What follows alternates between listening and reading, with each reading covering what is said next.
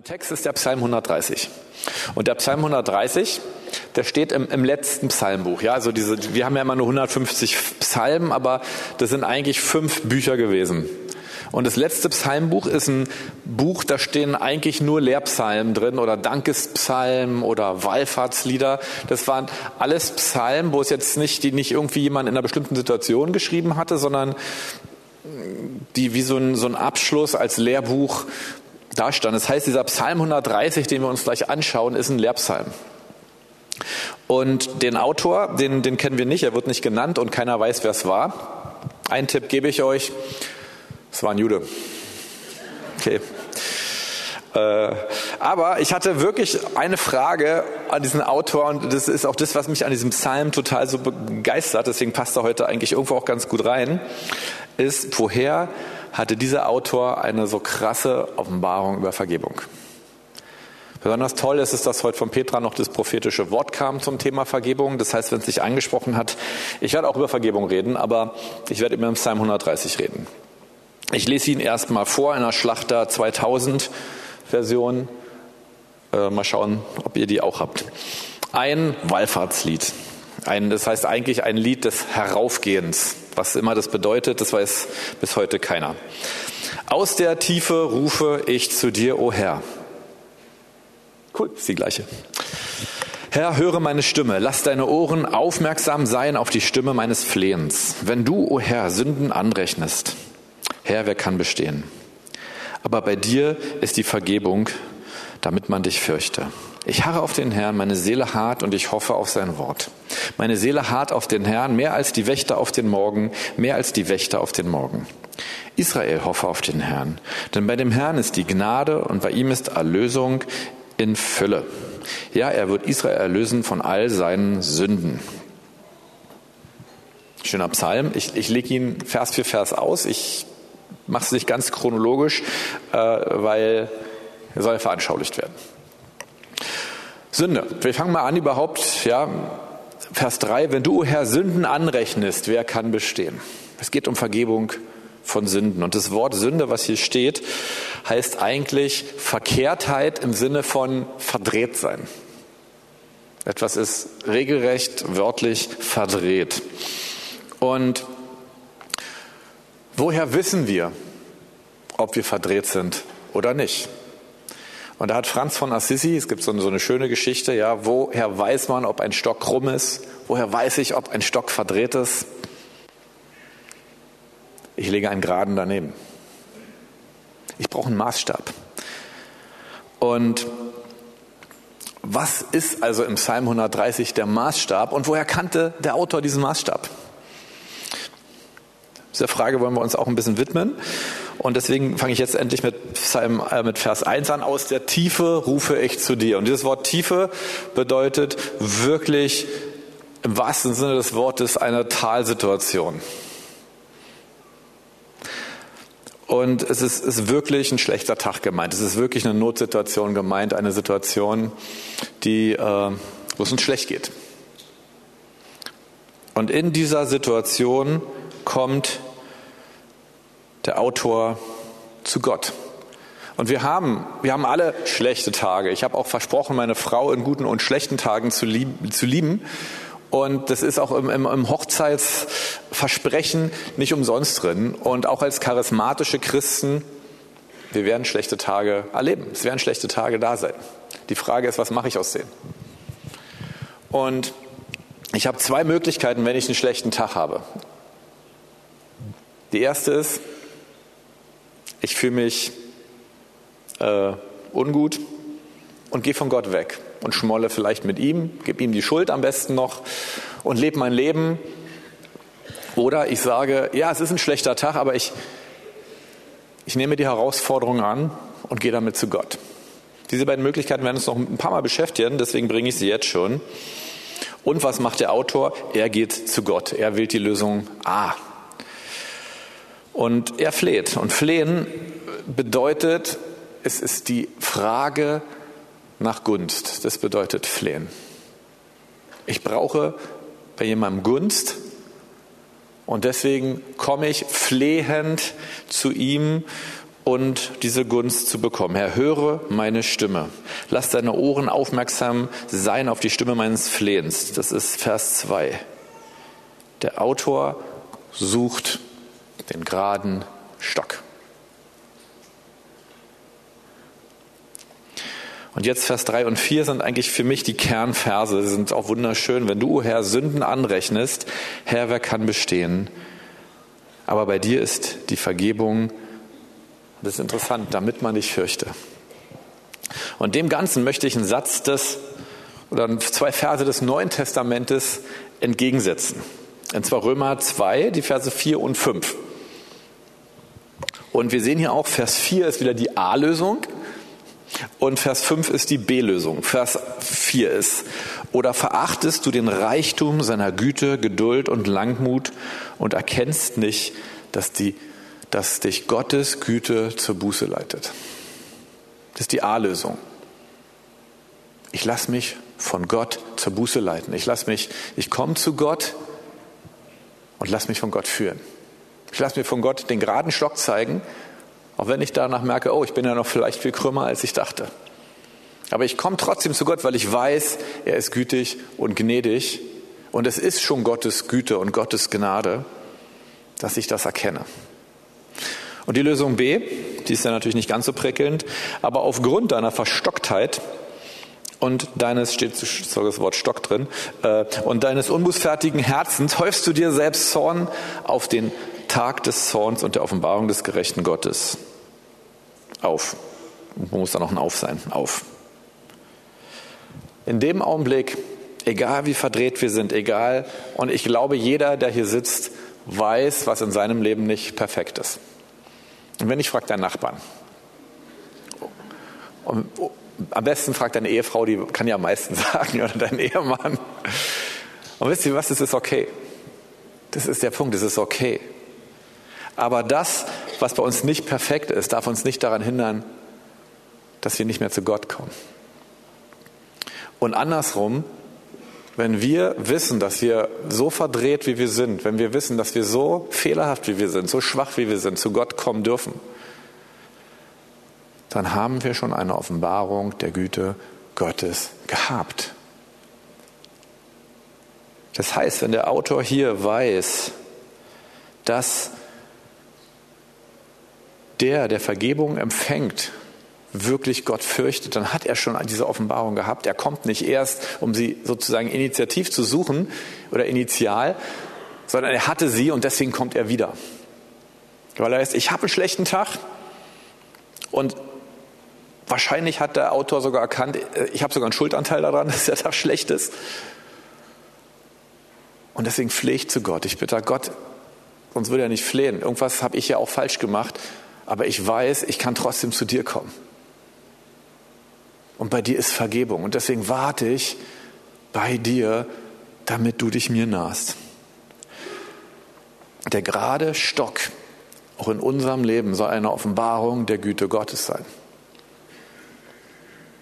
Der gerade Stock, an dem wir uns in unserem Leben messen, soll die Güte Gottes sein. Und es hat ganz viel mit unserem täglichen Leben zu tun. Ich will heute nicht so sehr über Vergebung im Sinne von Vergangenheitsbewältigung, Seelsorge hinaus, sondern ich will über die Gnade Gottes und über Dankbarkeit für diese Vergebung als Lebensstil reden. Mein Predigtthema ist Vergebung ist ein Lebensstil, der die, der Gott offenbart. Und die Frage ist, was motiviert mein Handeln? Was motiviert meine Ethik? Was ist mein Maßstab? Sind es 613 jüdische Gebote oder sind es 250 christliche Gebote? Ist es ein Regelwerk an du sollst oder du sollst nicht? Oder ist es ein Überwältigtsein von der Güte Gottes?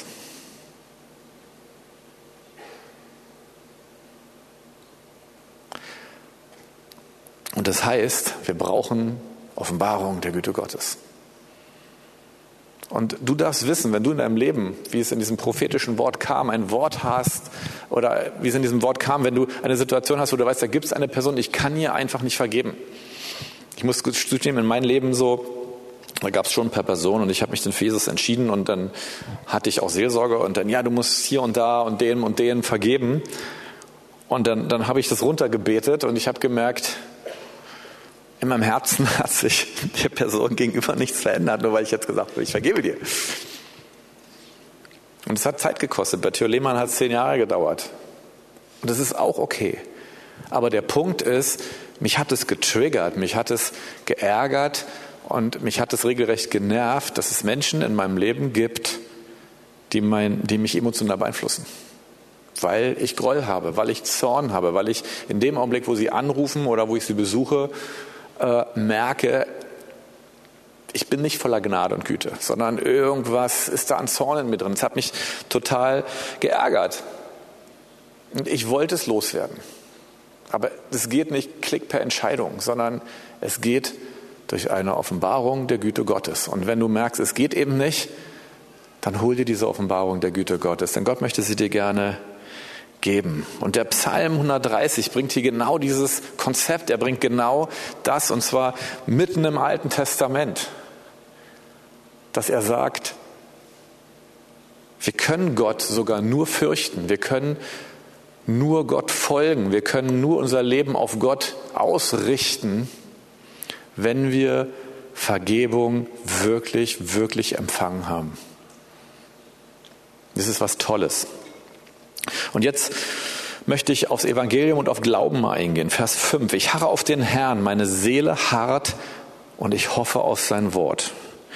Wenn du jetzt hier sitzt und vielleicht bist du schon 20 Jahre Christ, alles kein Problem.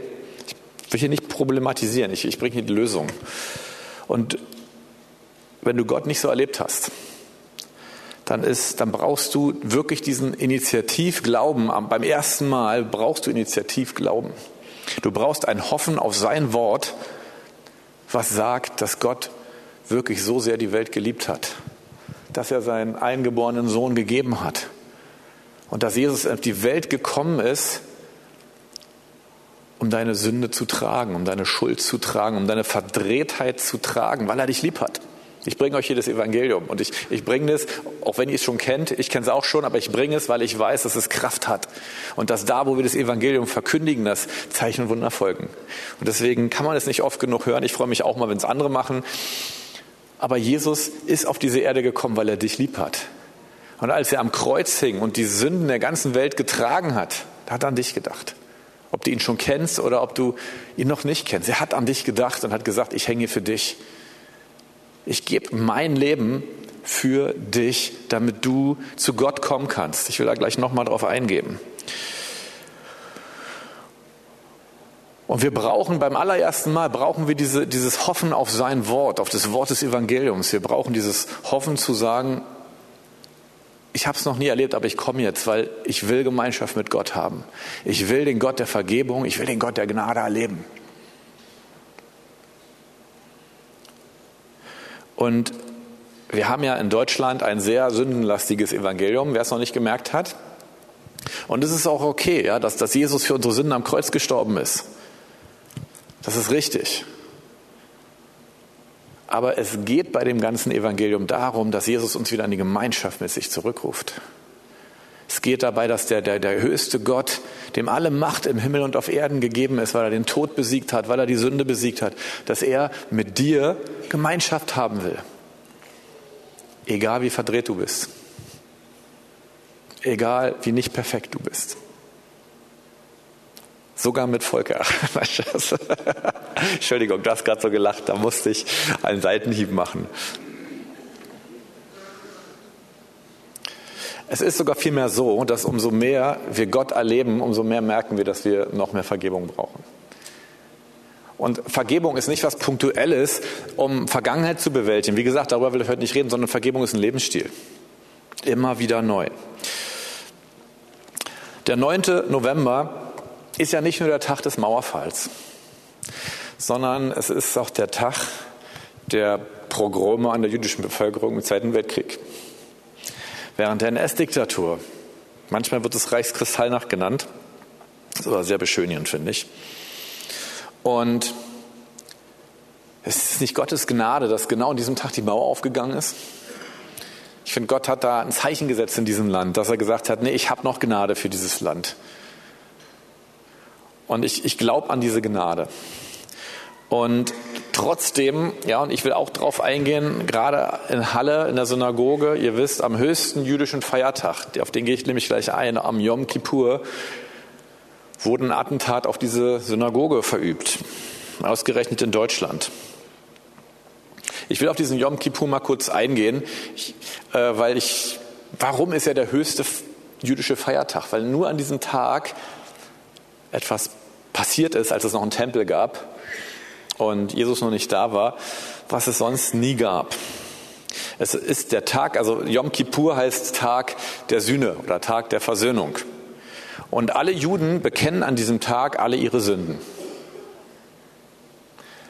Und dann, als es noch einen Tempel gab, wurden diese Sünden auf, durch den hohen Priester auf das Lamm Gottes gelegt, stellvertretend. Das heißt, dieses eine Lamm hat die Sünden der ganzen Welt getragen, ist dafür gestorben.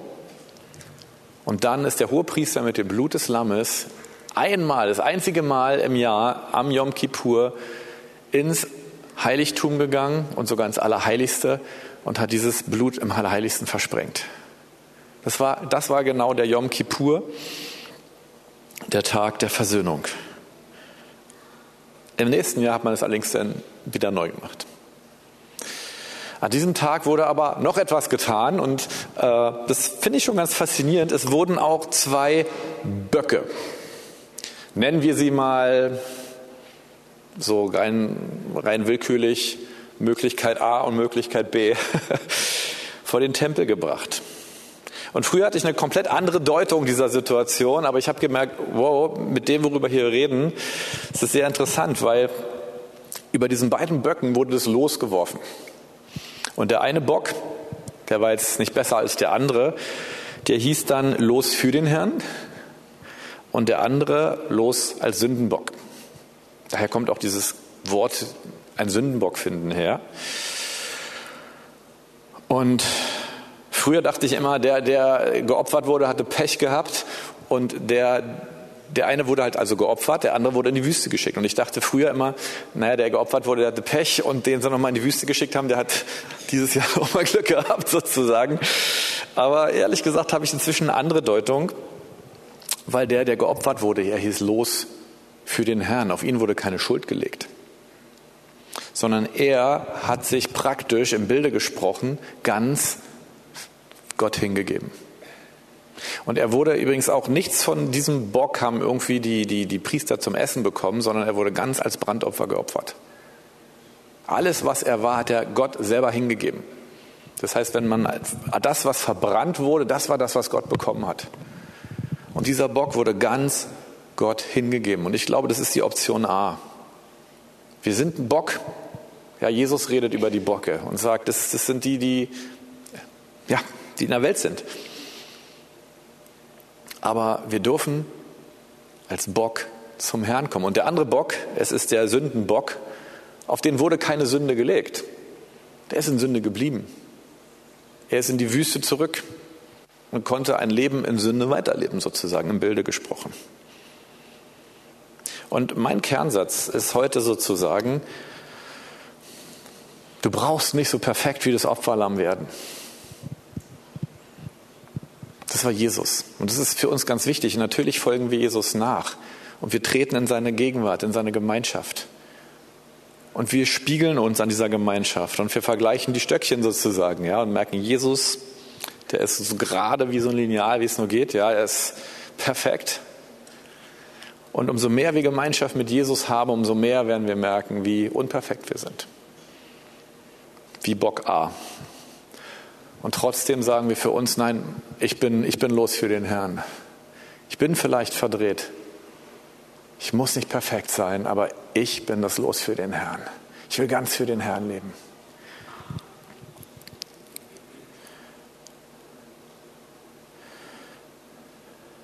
Und wenn du denkst, du erlebst Gott nicht genug und du siehst, dass so viel falsch läuft in deinem Leben und du merkst es und du hast bohrende Fragen in dir drin, weil du denkst, wow, Fabi, du musst es mir nicht erklären, ich weiß, was in meinem Leben falsch läuft. Dann will ich dir eins sagen, wenn du das merkst, dann hast du schon eine Offenbarung, das durch den Heiligen Geist.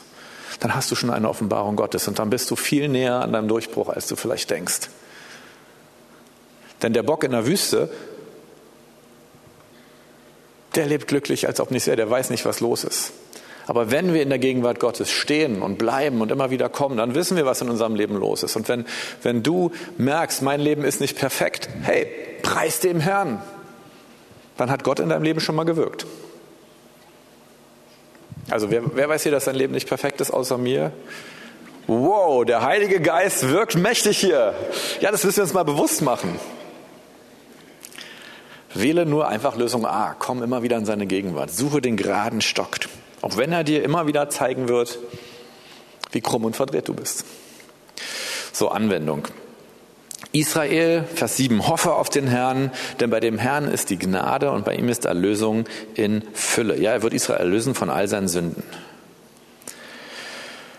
Und hier ist wieder, so wie bei meiner Vaterherzpredigt letzte Mal, Vergebung ist nicht nur etwas, was wir brauchen, um mit unserem alten Leben aufzuräumen. Vergebung ist nicht nur was für die Kaputten. Vergebung ist nicht was, was die brauchen, die nicht, ja, für die Kranken, die einen Arzt brauchen. Sondern es ist die Antwort Gottes für eine gefallene Welt, die Gott braucht. Und jetzt habe ich eine gute und eine schlechte Nachricht für dich. Es werden immer wieder Situationen kommen in deinem Leben, wo du genötigt bist, anderen zu vergeben. Und wenn so eine Situation kommt, dann denke nicht mehr länger, oh mein Gott, da hat sich schon wieder jemand so richtig suboptimal mir gegenüber verhalten. Sondern dann freu dich. Dann freu dich, weil du der bist, der vergeben darf. Und wisst ihr, was passiert, wenn wir anderen vergeben? Gott offenbart sich. Und Gott offenbart sich der anderen Person. Da passiert etwas. Da kommt der Geist Gottes auf die Erde und offenbart Gott. Und deswegen ist es sogar gut, wenn du in Situationen kommst, wo du verletzt wirst. Das ist mal eine ganz andere Sicht der Dinge. Ne? Du brauchst sie. Gott braucht diese Situation, damit du anderen Menschen die Güte Gottes vorleben darfst. Wir, wir lesen häufig, Jesus redet ja sehr, sehr viel über Vergebung. Man kann das als sehr druckvoll erleben. Ja, ich, ich bringe jetzt gar nicht diese ganzen Stellen, aber ihr kennt es, ja, wenn wir nicht vergeben, wird uns nicht vergeben. Und oh, wir müssen uns, wenn einer uns auf die linke Backe schlägt, sogar auf die rechte und die Extrameile gehen. Man kann denken, oh, wir müssen. Aber ich lese diese Bibelstellen inzwischen anders, weil ich merke, nein, Jesus offeriert uns einen Lebensstil der Vergebung, der fantastisch ist. Und er bringt uns die, die praktischen Beispiele. Wenn dich jemand auf die rechte Backe schlägt, dann vergib ihm. Und vergib ihm so, dass, dass, dass er sieht, dass du ihm vergibst, indem du ihm die linke da hältst, indem du die extra Meile gehst. Weil das den anderen Menschen die Güte Gottes vorlebt. Weil das der Moment ist, bei dir ist Vergebung, damit man dich fürchte. Wenn du anderen vergibst, dann können sie Gott fürchten. Und dann lernen sie einen Gott kennen, der nicht der harte, autoritäre Gott im Himmel ist, sondern dann lernen sie den Gott kennen, der selber als Opferlamm ans Kreuz gegangen ist, weil er Liebe und Gemeinschaft sucht mit dir, weil er das Schwache sucht, weil er das Kaputte sucht. Er hat kein Problem mit nicht perfekt sein. Mm, ich habe noch ein Buch mitgebracht. Das gibt es auch auf Deutsch. Ich weiß aber nicht, wie es auf Deutsch heißt. The Cry for Justice. Und wenn es das nicht äh, mehr am Buchladen gibt, dann könnt ihr es ja bei Christina Sonnen bestellen. Sollte ein Witz sein, so mit Amazon und so. Äh, bestellt sein, könnt ihr es im Buchladen bestellen. Es ist relativ schnell da. Und es ist von Shelley Hunley. Und ihre Geschichte ist, ist in dem Sinne makaber. Sie ist in ihrer Kindheit von vielen Männern missbraucht worden, sexuell missbraucht worden. Ich weiß auch nicht, warum ich heute so nah am Wasser bin, aber ist kein Problem. Ja, ihr kommt da durch. Äh, und darunter waren sogar zwei Geistliche. Und sie war gebrochen. Und sie hat sich abgelehnt gefühlt. Und dann hat sie Option A gewählt. Sie ist zu Gott gegangen und sie hat von Gott eine mächtige, mächtige, mächtige Offenbarung bekommen, dass Gott äh, für sie kämpft, dass Gott ihr Richter ist, dass sie jetzt nicht andere Menschen richten braucht, dass sie ihnen sogar vergeben darf, weil Gott Richter ist und weil Gott für sie Recht spricht. Das ist ein sehr beeindruckendes Buch und diese Offenbarung hat sie komplett freigesetzt. Komplett. Mein letzter Bibelvers für heute ist Johannes 8, 36. Wenn euch nun der Sohn frei machen wird, so seid ihr wirklich frei. Und diesen Satz sagt Jesus in einem Kontext, wo er mit Pharisäern streitet, weil die Pharisäer wollen ihn nicht anerkennen. Und sie meinen, nee, Mose ist ihr Vater oder wer auch immer. Und äh, sie wollen ihn einfach nur technisch mit Lehre widerlegen, mit ihren Regeln, obwohl Jesus so viele Wunder tut, obwohl er die Güte Gottes vorlebt. Und ich glaube, dass wenn euch der Sohn frei machen wird, so seid ihr wirklich frei. Das ist nicht was Punktuelles. Das ist etwas, was wir erleben, wenn wir in der Gemeinschaft mit Jesus bleiben, wenn wir ihn immer wieder erleben. So wie Shelley Hanley, so wie viele andere. Und diese Gemeinschaft macht frei. Und deswegen versuche nicht ohne Fehler durch das Leben zu kommen. Du musst den anderen auch noch ein bisschen was übrig lassen, dass sie dir vergeben können, damit Gott sich aufmachen kann. Ja, aber der Punkt ist, wir, wir, uns wird immer suggeriert, wir müssen ein Leben, was möglichst perfektes leben. Und so Jesus ähnlich wie möglich ist.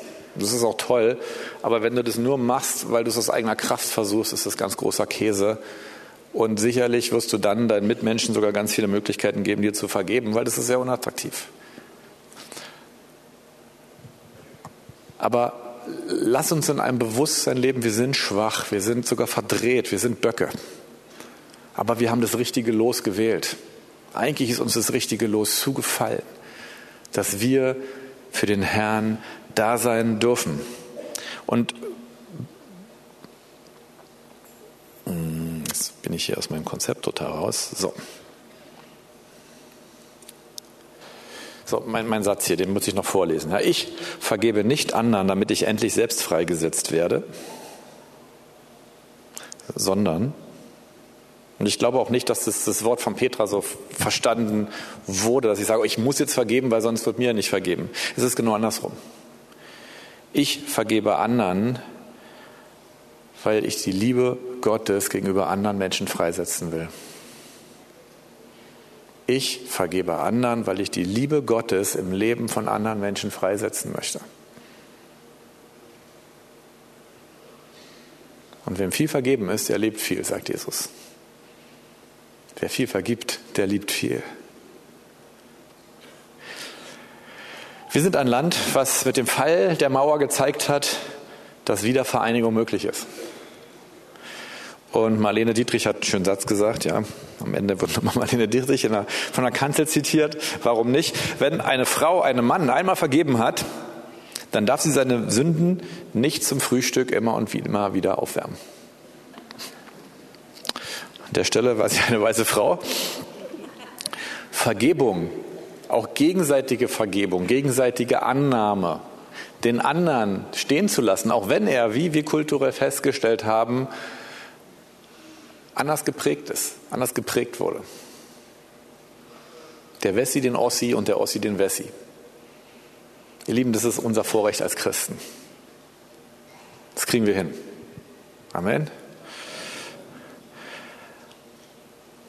Und wir haben gestern Wiedervereinigung, nee, eigentlich haben wir Mauerfall gefeiert.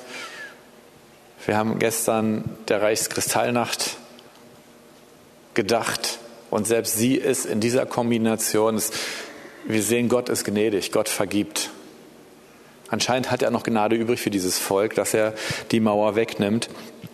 Und ich hoffe, ich konnte dich heute mit meiner Predigt ein wenig motivieren, ein anderes Bild von Vergebung zu bekommen.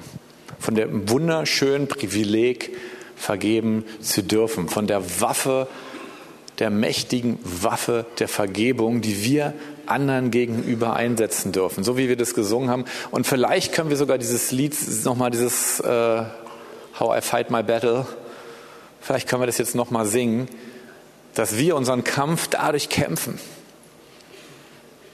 dass wir Gott anbeten, dass wir seine Güte hochheben, seine Gnade hochheben und nicht, dass wir uns selber wehren. Wir lassen Gott unseren Richter sein, wir lassen Gott für uns kämpfen und wir leben diesen Lebensstil. Und wir freuen uns schon auf die nächste Person, die uns begegnet, die uns gegenüber etwas falsch macht, die uns vielleicht sogar verletzt mit ihren Worten. Neulich habe ich jemanden getroffen, das war ein cooler Satz, den habe ich mir auch gemerkt, wenn, wenn mich jemand doll kritisiert und ich denke mir so schräg von der Seite, warum kritisiert er mich? Zu, zu sagen, du, ich sehe das jetzt einfach mal als ein Kompliment, ja. Den Satz habe ich mir jetzt angewöhnt, der kommt auch ganz gut, müsst ihr mal ausprobieren, ja. Äh, aber das ist so ein Punkt, ja, dass, dass wir nicht, dass wir nicht aufrechnen, sondern dass wir diesen Lebensstil ab jetzt leben wollen, damit die Güte Gottes offenbar wird. Ich bete nochmal. Und wenn du heute Morgen hier bist und sagst, wow, der Gott der Christen ist nicht ein Gott, der fordert, ist nicht ein Gott der Gebote, sondern ist ein Gott, der die Gemeinschaft mit mir sucht, der mir sogar meine Schuld vergeben hat und mich lehrt, anderen zu vergeben. Ein Gott, der, wenn wir ihn anbeten, die Umstände in unserem Leben wiederherstellt. Wenn du sagst, wow, so einem Gott will ich wie, wie, wie Bock Nummer A, ja, für diesen Gott will ich auch da sein, diesem Gott will ich angehören. Dann hast du die Möglichkeit jetzt, wenn gleich das Lied gespielt wird, hier werden Gebetshelfer sein, dann hast du die Möglichkeit, nach vorne zu kommen. Und dann wird hier ein lieber Bruder oder lieber eine Schwester sein, die dir einfach hilft, zu beten, wenn du das möchtest. Wenn du merkst, da gibt es Menschen, äh, den muss ich jetzt unbedingt heute noch mal vergeben. Wir wollen hier vorne keine Seelsorge machen, ja, weil dann, dann ruf unter der Woche im Gemeindebüro an und dann haben wir Menschen, die wir dir vermitteln können, die, die sich dann auch vielleicht ein bisschen mehr Zeit nehmen. Aber wenn du merkst, nee, ich will jetzt einfach nur einer Person vergeben, weil ich merke, wow, was habe ich da getan? Ich hätte Gnade und Vergebung leben können und ich habe es irgendwo nicht auf dem Schirm gehabt. Dann komm auch nach vorne und mach das vor einem Zeugen klar. Und lass uns alle zusammen heute Morgen die Entscheidung treffen, immer wieder neu zu sagen, ich will einen Lebensstil der Vergebung leben. Weil ich will, dass die Menschen dort draußen durch die Liebe, die wir miteinander haben und die Liebe, die wir für sie haben, den Unterschied merken.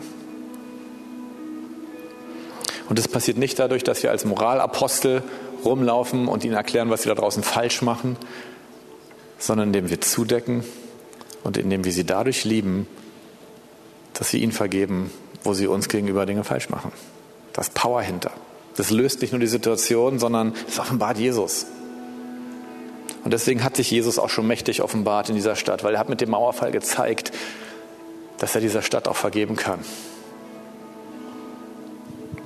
Jetzt lass uns dafür beten. Das ist auch ein prophetisches Wort von Gabriela, Gabriella dass, dass Gott uns ein Herz wieder für diese Menschen geben möchte, dass, dass, dass sie ins Reich Gottes hineingeliebt werden.